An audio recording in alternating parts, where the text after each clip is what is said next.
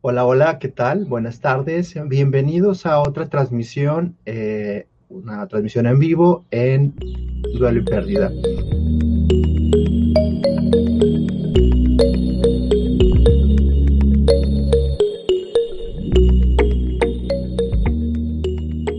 Como saben, cada semana tratamos de traer un tema relacionado con el, el proceso de la pérdida. Eh, no nos hemos presentado estas últimas semanas, tengo una pequeña sorpresa que voy a mencionar al final. Pero en esta ocasión tenemos un tema yo creo que muy importante para este último año, pero también para todas las familias, que tiene que ver con el duelo en niños. Y en esta ocasión, pues me acompaña la psicóloga Janet Sendejas, que ella es especialista en niños y adolescentes, y pues también nos acompaña en el proyecto de duelo y pérdida en la atención de duelo en niños y adolescentes y familias. Eh, ¿Qué tal, Janet? ¿Cómo estás? Gracias por acompañarme. Hola, gracias por la invitación y saludos a todos los que nos están viendo en, en la plataforma de Duelo y Pérdida. Gracias, gracias. Igual, cualquier duda, comentario lo pueden hacer aquí en el chat de los comentarios. Vamos a tratar de responderlo. Eh, consideramos y traemos este tema ya, lo traemos pendientes de hace tiempo porque yo creo que es un tema relevante. Eh, los niños también sufren su proceso propio de duelo, su proceso propio de pérdida, que a veces eh, no es tan fácil de llevar y a veces necesitamos cierto acompañamiento, sobre todo de la familia. Y yo creo que quisiera ya comenzar de una vez con una de las primeras preguntas, eh, Janet. ¿Cuál consideras que a lo mejor sería una diferencia en cómo presenta el duelo un niño al de un adulto? Bueno, primero que nada hay que entender que los niños piensan diferente que nosotros como adultos, ¿sí? O sea, la comprensión de lo que es la muerte para ellos y la pérdida es diferente. ¿Por qué? Pues porque su cerebro está en desarrollo. Entonces, eso lo enfatizo mucho porque eso va a dar pie a que algunas conductas y reacciones no sean muy similares a las de los adultos, ¿sí? Normalmente, eh, por desgracia, aquí en nuestra comunidad o en nuestra sociedad, la gente casi no le habla de lo que es la muerte a los niños ya para cuando un niño sabe que existe la muerte es porque ya se imaginó tres o cuatro cosas antes y ya la vio, ya vio el proceso de la muerte en una hormiguita, en una plantita, que es ahí donde nosotros como adultos si batallamos para empezar a hablar de estos temas con ellos, pues podemos tener esa oportunidad, ¿no? Pero imagínense si nadie te explica y nadie te dice cómo es la muerte y de qué se trata, pues claro que ellos probablemente, aquellos niños que no tengan ese tipo de, acompañamiento, pues lo van a vivir con mucho estrés y con mucho miedo, con mucha angustia y con mucho enojo, ¿sí? Entonces son como de las, para empezar de las diferencias, porque a veces los adultos piensan que los niños van a estar llore y llore como nosotros, o se van a apagar, o a lo mejor piensan que van a estar así como más alejados o aislados, y no necesariamente va a haber niños que puedan presentar todas estas conductas y reacciones, pero va a haber otros niños que dependiendo del acompañamiento, dependiendo del tipo de muerte que estén ellos eh, viendo, bueno, no viendo, sino que hayan experienciado la muerte de alguien, ¿verdad? Y dependiendo sobre todo de la información previa que ya tengan, es cómo van a reaccionar. De ahí es que es bien importante empezar a psicoeducar o educar en lo que es la muerte desde bien temprana edad. Bueno, esto que mencionas me parece muy importante. Siempre hay como los temas tabú de los que nadie quiere hablar, entre ellos la muerte, la sexualidad, el malestar y el dolor, que de alguna forma tratamos de no exponer a los niños, ¿no? Pero con la experiencia o, nos, señala que esto no es necesariamente bueno para que un niño pueda entender realmente lo que sucede en, en, lo, lo, que está pasando en su vida, ¿no? Mencionabas en un inicio que el, la mente de los niños es un tanto diferente a, la de los adultos. Supongo que existe cierta relación con su desarrollo, no solamente cerebral, sino también desarrollo emocional, ¿no? Así es. Pues recordemos que todo va como aislado, todo va este, como si fuera cadenita, ¿no? O sea, no podemos separar lo que piensan con lo que sienten y con lo que hacen. Y normalmente los pensamientos y los sentimientos, pues les digo, van como muy de la mano, ¿no? Entonces, por eso es bien importante que ellos comprendan cuatro eh, situaciones, no cuatro situaciones, sino cuatro como determinantes para poder acompañar a los niños, ¿no? Porque ellos comprendan cómo es de manera muy global y completa el concepto de la muerte, porque esto realmente va a hacer que no sufran tanto, que no se traumaticen y luego que no pase lo que yo veo en consulta ya está inclusive con gente de nuestra edad, que tiene un chorro de miedo que le salga el fantasma o tiene muchísima angustia de que a lo mejor su familiar esté sufriendo, ¿no? Entonces, vale la pena entender que esto que comentábamos, o sea, los niños no piensan igual que nosotros porque son, o sea, no tienen la capacidad de ser, de hacer metáforas, no tienen la capacidad como de simbolizar mucho, sobre todo los más pequeños, lo empiezan a desarrollar. Y entonces todo, todo lo van a entender de manera muy literal, ¿sí? Entonces, por eso, cuando nosotros vemos que los niños este, están jugando al Superman, pues vas a ver, dependiendo de la edad, que algunos sí se van a creer el Superman. Y van a andar ahí brinque y brinque en todas partes, ¿no? Creyendo que vuelan. Que eso es parte de la imaginación y de la creatividad de los niños. Aquí la situación es que como la muerte, a final de cuentas, es algo de alguna u otra manera se puede explicar de manera como no tangible, sino con cosas como más físicas, eso va a ayudar a entender un poquito más a los niños eh, eh, este concepto, ¿no? Lejos que si nada más nos quedamos con la cuestión como muy de, de creencias o más como una cuestión más metafórica o una cuestión más abstracta que lo único que va a provocar es que se revuelva el niño, el papá se sienta angustiado y el niño también. Entonces, ¿cómo, pues, ¿cómo sería a lo mejor una diferencia entre una explicación concreta, clara, específica a algo abstracto que a veces solo hace confundir al niño, ¿no? Ajá, nosotros hemos estado trabajando con cuatro como premisas o conceptos que todos los niños deberían de saber y sus papás también sabérselos transmitir, que ese también es un arte, ¿verdad? Yo siempre he dicho que tratar de transmitir este tipo de, de situaciones que van a, sucedernos a todos, porque de eso sí no nos escapamos nadie, pues debería de, de transmitirse lo más claro y como tú bien dices, lo más concreto o lo más específico posible. El primero de ellos es que la muerte va a ser para todos, ¿sí? O sea, se no es como los videojuegos que te matan y revives, ¿sí? Y se le puede dar ese ejemplo, o sea, la muerte va a ser para todos en, obviamente, en un tiempo en el que nosotros estemos muy, muy, muy enfermos, ¿sí? Y normalmente cuando estemos muy, muy, muy viejitos, también les aclaramos esa parte. Les aclaramos esa parte porque es bien importante que imagínense, le soltamos esta bomba y esta, esta noticia y el niño va a decir, ¿y si me enfermo de gripa ya me voy a morir? O si mi papá lo veo que está con mocos o que mi papá veo que le duele la cabeza y a lo mejor ya se va a morir. Entonces, siempre aclaramos que si bien es para todos, la mayoría o en gran parte va a ser cuando estemos muy enfermos y muy viejitos la parte también de enfatizar que es como un ciclo de la vida y evolutivo, donde obviamente no es al inicio de la vida. Digo, yo sé que por desgracia, porque hay excepciones, ¿no? Puede, puede, causar cierta inquietud o temor en los niños, ¿no? Si le mencionamos que esto es para todos, pues, pues yo también soy todo, ¿no? Ajá. Y mamá, todos y, no es cuando, se puede ser a la vuelta de la esquina. Entonces, sí es importante que ya sabemos todos aquí que hay sus excepciones a esta regla, pero la mayoría es así. O sea, nosotros tenemos un, un, una caducidad, pues, ¿verdad? Pero no es luego, luego apenas iniciamos la vida. Esa es una. La segunda, y bien importante, es que toda muerte tiene una explicación. No es de la noche a la mañana. O sea, normalmente cuando hay situaciones muy trágicas o cuando hay situaciones donde hubo mucha violencia, ¿sí? Nosotros nos remitimos o nosotros nos vamos a, imagínense, vamos a ubicar a temas de corte, por así decirlo, anatómico o de situaciones de funcionalidad del cuerpo. O sea, si la persona no falleció porque vino alguien y la cuchilló y entonces, no, o sea, eso no le vamos a decir. Lo que le vamos a decir es, la persona falleció porque, o sea, en un contexto de niño estoy aclarando, ¿no? Ya a lo mejor de adulto después pues eh, irá poco a poco dando esta información, si fue algo muy violento, ¿no? Pero en contexto de niño, nosotros nos vamos a remitir a decir, oye, pues falleció porque su corazón dejó de latir, ¿sí? Y esto es no de la noche a la mañana. También hay que aclarar, o sea, cuando damos esta información, hay que darles también como el champú de cariños a los niños, o sea, no es de que se queden con toda esta información y con la angustia. Y también normalmente a mí me gusta mucho preguntar a los niños qué fue lo que entendió de lo que yo le estoy diciendo porque es eso.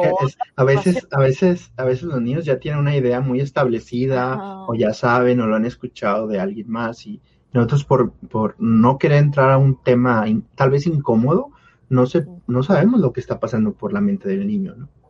Y téngalo por seguro, porque eso también me gusta mucho comentárselo a los papás y a los cuidadores, téngalo por seguro que probablemente los niños van a tener peores fantasías que la información que le vamos a dar nosotros si se la damos de manera amorosa, cuidadosa y sobre todo como con mucha conciencia, ¿no? Entonces, no le tengan miedo a hablar de esto con los niños porque les digo, o sea, me ha tocado niños que fallece, no sé, algún familiar muy querido y ellos se quedan con una angustia y con un miedo y con un enojo también de por qué me dejó o por qué o por qué este está sufriendo mucho. O sea, que este es otro de los otra de las premisas, ¿no? Ya les expliqué tres, ahora voy con la cuarta. Y la cuarta es que el familiar o la persona o el animalito o el ser viviente cuando fallece ya no sufre. Y eso da mucha paz y da mucha calma, ¿sí? Porque luego, por ejemplo, me tocó la otra vez un niño atenderlo, que él estaba súper angustiadísimo a los primeros días que falleció su abuelito porque decía que el abuelito le dolía mucho su rodilla. Y entonces el abuelito no tenía los medicamentos ahorita para su rodilla, cuando ya estaba enterrado, ¿no? Entonces, estas cosas, pues hay que ayudarles a los niños a comprender y entender, pues toda esta situación porque se vale y se necesita, ¿no? Y eh, estos como conceptos bien básicos que los voy a mencionar rápidamente, que es que la muerte es para todos, ¿sí? que siempre hay una explicación, que las personas no sufren y que normalmente es para cuando ya estemos muy grandes o cuando hayamos concluido nuestro ciclo vital, ¿sí? O sea, el desgaste del cuerpo, pues, en serio hay gente a esta edad que nadie se los explicó y que no lo pudieron entender. Y entonces ahí empieza toda la, la enmaraña de la culpa, que es algo que no nos ayuda mucho en los duelos, la preocupación, el enojo, el estrés, entonces, créanme que estos conceptos, en la medida en como nosotros los vayamos registrando y se los vayamos dando a los niños, pues no nada más le van a ayudar a los puros niños, también van a ayudar a nosotros como adultos para esclarecer o entender o ubicarnos y que no se haga esto, insisto, mucho traumático, porque esa es como la, la mayor, este, pues la mayor eh, beneficio, ¿no? Y igual, igual con, disculpa que te interrumpa, pero esto que me mencionas sí me parece importante porque algo así menciona Norma en el canal de YouTube.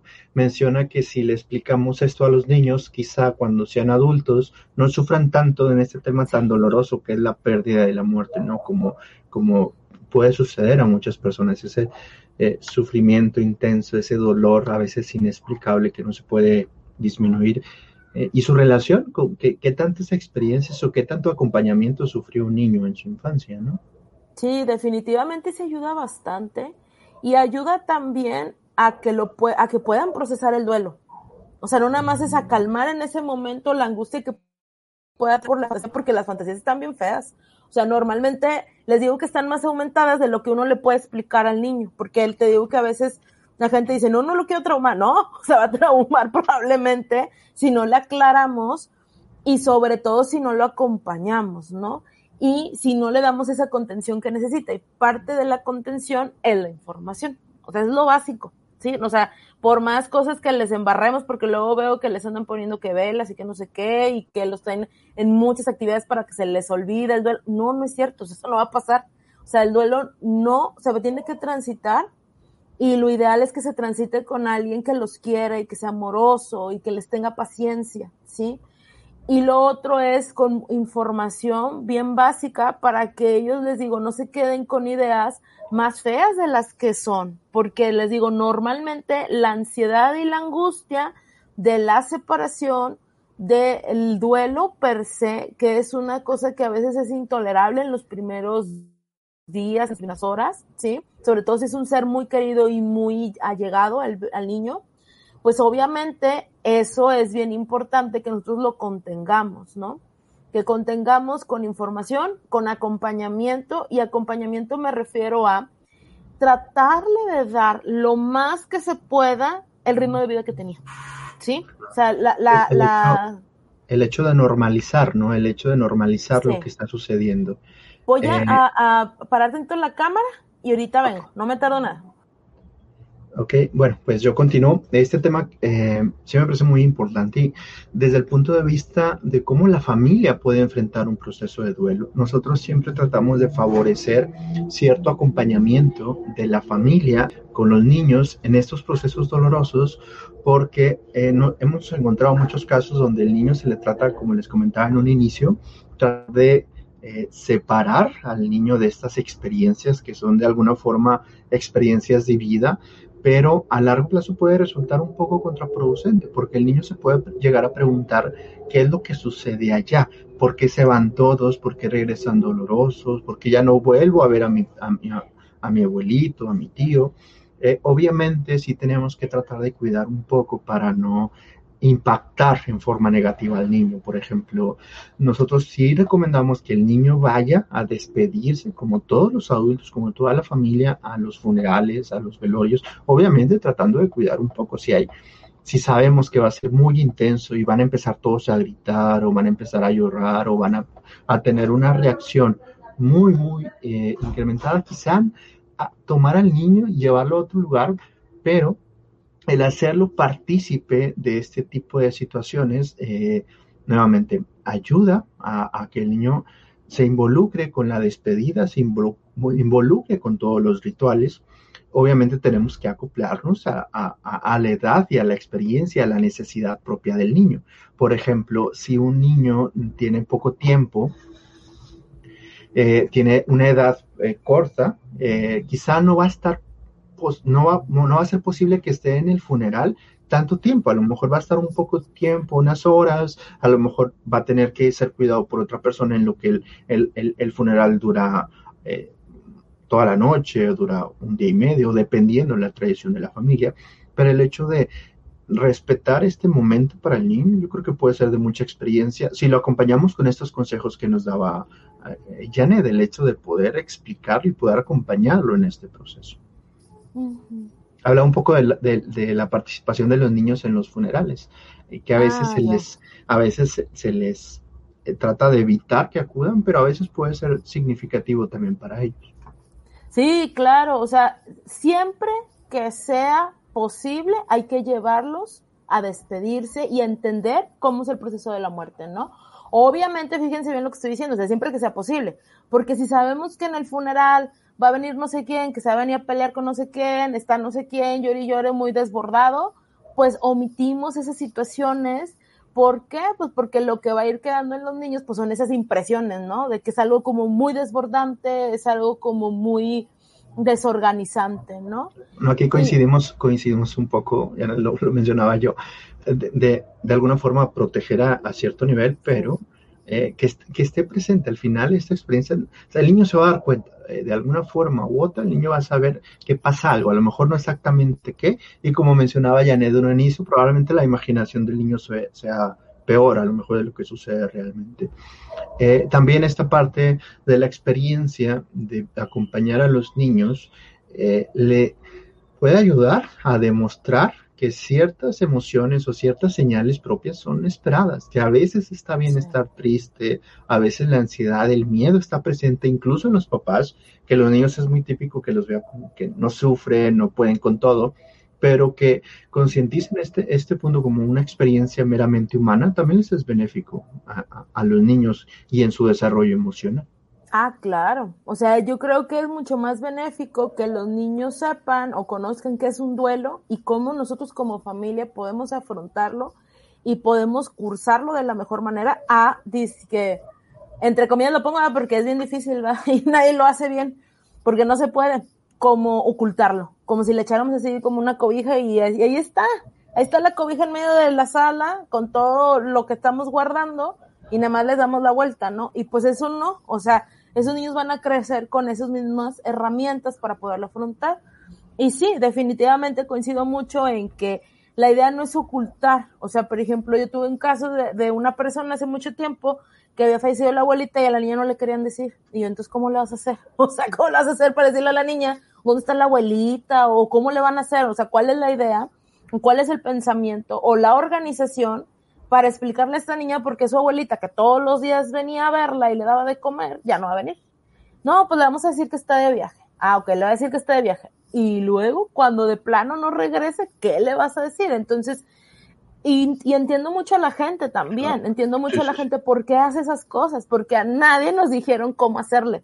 O sea, nadie nos dijeron, oye, pues es mejor afrontarlo. No. De hecho, nuestra sociedad, el único día que afronta la muerte, entre comillas, es el 2 de noviembre, que todos hacemos pachanga y comen y se emborrachan unos y lo que sea, ¿no? Y hasta hacen películas muy bonitas, pero los otros 364 días del año no se habla. Entonces, entiendo por qué lo hacen. La idea es poquito a poquito irnos educando todos de que pues eso no es algo saludable para las personas, estarse aguantando el duelo, la tristeza, la angustia y para los niños. Y el único parámetro que tú bien dices, eh, o bueno, que los dos ambos coincidimos, me mencionabas, era pues que no sea algo desbordante. O sea, que las mamás y los papás no tengan miedo de llorar en frente de sus hijos porque eso no está mal, ¿sí? Malo sería que se aventaran al, al, piso, golpearan cosas, aventaran, o sea, eso ya es otra cosa, ¿verdad? Están muy tristes, sí, pero hay, hay que como contener eso, ¿no? O sea, hay que mostrarles cómo salir de eso, enseñarles que se vale, pero de una manera también cuidada, ¿no? Claro, claro. Bueno, eh, yo creo que estos consejos generales que nos has dado eh, pueden ser de utilidad. ¿Cómo hacerlo? Eh, ¿Qué decir? Obviamente depende de cada familia. Nosotros siempre invitamos a que mientras más apertura haya, mientras más confianza y acompañamiento exista, suele ser mejor para los niños, ¿no? Suele, suelen ser experiencias de vida que a lo mejor van a ayudar en, en su momento futuro o que pueden ser benéficos para entender cómo es el proceso de despedida de un ser querido. Como mencionaba Janet, es algo universal y por más temor y por más eh, dolor que nos cause, pues es algo humano el hecho de, podernos despedir de nuestros seres queridos. Muchas gracias, Janet, por habernos acompañado. Eh, eh, seguramente, eh, si alguien tiene alguna duda, alguna pregunta, nos puede hacer algún comentario o nos puede enviar un inbox en forma más personal. Si consideran a lo mejor que no saben si el niño está sufriendo un duelo adecuado, si tiene otros síntomas, porque acuérdense que los niños también tienen depresiones y los niños también tienen trastornos de ansiedad, no es algo exclusivo de los adultos. Y eh, pues aquí está Janet que a veces nos orienta en ese tema eh, del duelo. Sí, es lo que les iba a comentar. Antes de irnos, les iba a comentar que si los niños en el proceso de duelo, pues están ustedes viendo que están muy ojerosos, que están muy cansados, que ya no juegan, si están viendo que tienen muchas pesadillas, si ustedes están viendo que los niños literalmente pues se aislaron, Sí, no un día. O sea, no estoy hablando de un día que no comen y que no duermen. Estoy hablando de semana o semanas, ¿no? Pues hay que hacer algo. Si estamos viendo, sobre todo, niños que están más impulsivos, más agresivos, más enojones, más irritables. Si vemos niños que están más peleoneros, o niñas, niños y niñas, ¿no? Si estamos viendo niños, fíjense, eso es bien importante y se las encargo mucho. Si están diciendo los niños que se quieren ir con la persona que falleció, hay que hacer algo. O sea, eso no está bien. O sea, no está bien que un niño esté deseando la muerte, ¿sí? Y más si no tiene bien fundamentado lo que es el concepto de que ya no retornamos, ¿sí? O sea, la muerte en, este contexto es bien importante eh, acompañarla, entenderla, pero también detectar todo esto cuando se nos está complicando eh, estas situaciones de duelo o también simple y sencillamente cuando los papás y los, y los cuidadores pues no saben qué hacer, porque eso es bien usual. A veces vienen a la consulta y me dicen, oye, mira, yo te estoy sacando la cita porque no sé qué hacer. O sea, no sé cómo explicarle, no sé cómo acompañarle, no sé si, si sea bueno decir a la escuela o no, que eso también es otro tema que pues digo, ya nos está corriendo el doctor Fer, pero eh, eh, ese tema es bien interesante, o sea, cómo se le transmite a la escuela también para que lo puedan contener en la escuela, ¿no? Sí, sí, sí. Entonces, todos esos temas se ven eh, alrededor del duelo en niños. Que son, muchos factores, al igual que el duelo en nosotros involucra muchos factores o muchos aspectos diferentes de nuestra vida. En los niños es igual, con sus amiguitos, con sus compañeros, con qué va a suceder en, adelante. Los niños también les sucede, ¿no? Eh, bueno, una disculpa, que nos estaba moviendo por acá. Pero eh, en parte era en esto que les quería comentar. Eh, me he estado ausentando unas pocas semanas porque he estado preparando un curso para todos ustedes que tiene que ver con las... Eh, es un curso básico para saber qué hacer al respecto del duelo. algunas cosas que vamos a revisar son algunos antecedentes generales, características del duelo, qué sucede en un momento inicial en el duelo o qué sucede, por ejemplo, cuando el duelo no termina, cuando el duelo persiste a través del tiempo, que no, que no va disminuyendo como es lo esperado. Y eh, también diferenciar si el duelo que estamos eh, cursando es un duelo esperado o un duelo ya complicado, ¿no? Con este curso lo sigo preparando, trato de, lo estoy haciendo o tratando de hacerlo más en forma posible que les pueda beneficiar a todos, pero pues como aquí va el anuncio de promoción, eh, estamos en el, momento de preventa, estamos a mitad de precio, eh, para todo el que desee adquirirlo hasta el 19 de abril, que va a estar disponible, y para que puedan acceder a él. Eh, básicamente era un pequeño anuncio, disclaimer que quería mencionar, pero básicamente el objetivo es ayudar a la mayoría de las personas posibles a vivir su propio proceso de duelo, a veces una consulta es difícil por los tiempos, los costos o lo largo de una terapia y por eso decidir cómo empaquetar a lo mejor lo más importante que hacemos en la clínica de duelo y pérdida para todos ustedes. Eh, sin más, muchas gracias por acompañarnos. Muchas gracias, Janet. Eh, hay unas preguntas aquí, no sé si todavía tengas tiempo. Sí. Eh, bueno, mm, Norma menciona que hace algunas, algunos meses falleció su mamá y cada día lo vivo en forma peor. Esto es una característica que me parece importante. El duelo a través del tiempo se espera que vaya disminuyendo en forma paulatina. Obviamente que no desaparezca en estos nueve meses que comenta Norma, pero sí se esperaría que sea un poco más sencillo. Obviamente hay factores que lo pueden estimular o que pueden hacer que aumente un aniversario luctuoso, una fecha importante, pero no debería ser cada día peor, al menos en teoría. Habría que ver el caso en particular eh, para ver si no se está convirtiendo en otra cosa o lo que es muy habitual que vemos en la clínica, que se acompaña de otras problemáticas como trastornos depresivos. Así que hay que valorar cómo, se está elaborando este duelo. Eh, menciona que está de acuerdo con lo que decimos. Muchas gracias. Y Brenda menciona que donde los puede contactar para un duelo de un viudo de su madre en la página puedes enviar un inbox, ya sea para el tema de hoy o cualquier otro tema. Con, todo gusto podemos eh, mencionar algún informe o también alguna pregunta más privada. Con toda confianza lo pueden hacer a través del inbox. Y Vivi comenta que un hermano de ella tiene síndrome de Down y cómo hacerle para que no sufra la pérdida de su mamá. Es una situación un poco más compleja porque ya no solamente eh, es un duelo en sí de alguien importante como es la pérdida de una madre, sino también eh, esta eh, situación compleja del síndrome de Down. Sí. Normalmente por la capacidad intelectual que, se, que habría que ver cuál es, ¿verdad? Porque sabemos que, pues, aunque tenga el síndrome, todos tienen diferente tipo de, de nivel de capacidad intelectual. Ya dependiendo de eso son como las estrategias que pueden ayudar a amortiguar el, el, duelo, ¿no? Y muchas van encaminadas a uno, como los niños, uno, a que la figura que era cuidador, ¿sí? Que se tenga otra figura de cuidador posterior a que esta persona, en este caso la mamá de este chico, pues falleció, ¿no? Y la otra es no mover tanto la rutina y la organización y la estructura de lo que se hacía con esa mamá. Eso, si bien obviamente no nos va a devolver a su mamá, pero sí va a ayudar a bajar muchísimo la incertidumbre y la angustia, que eso es algo que también se busca mucho en los niños. Señala que entiende mucho su hermano. Sí, porque algo que pasa sobre todo con los niños o con personas con discapacidad eh, es algo que es bien entendible cuando los niños tienen mucho miedo a que su mamá se muera, pues sí, obviamente, ¿verdad? De que se muera y pues es su ser querido, ¿no? Pero también en el fondo es mucho miedo a, ¿y qué va a pasar conmigo? ¿Quién me va a cuidar o qué va a hacer de mí? Y en esas etapas de vida tan tempranas es súper, ultra, mega amenazante que la persona que te cuida, te quiere y te protege se vaya.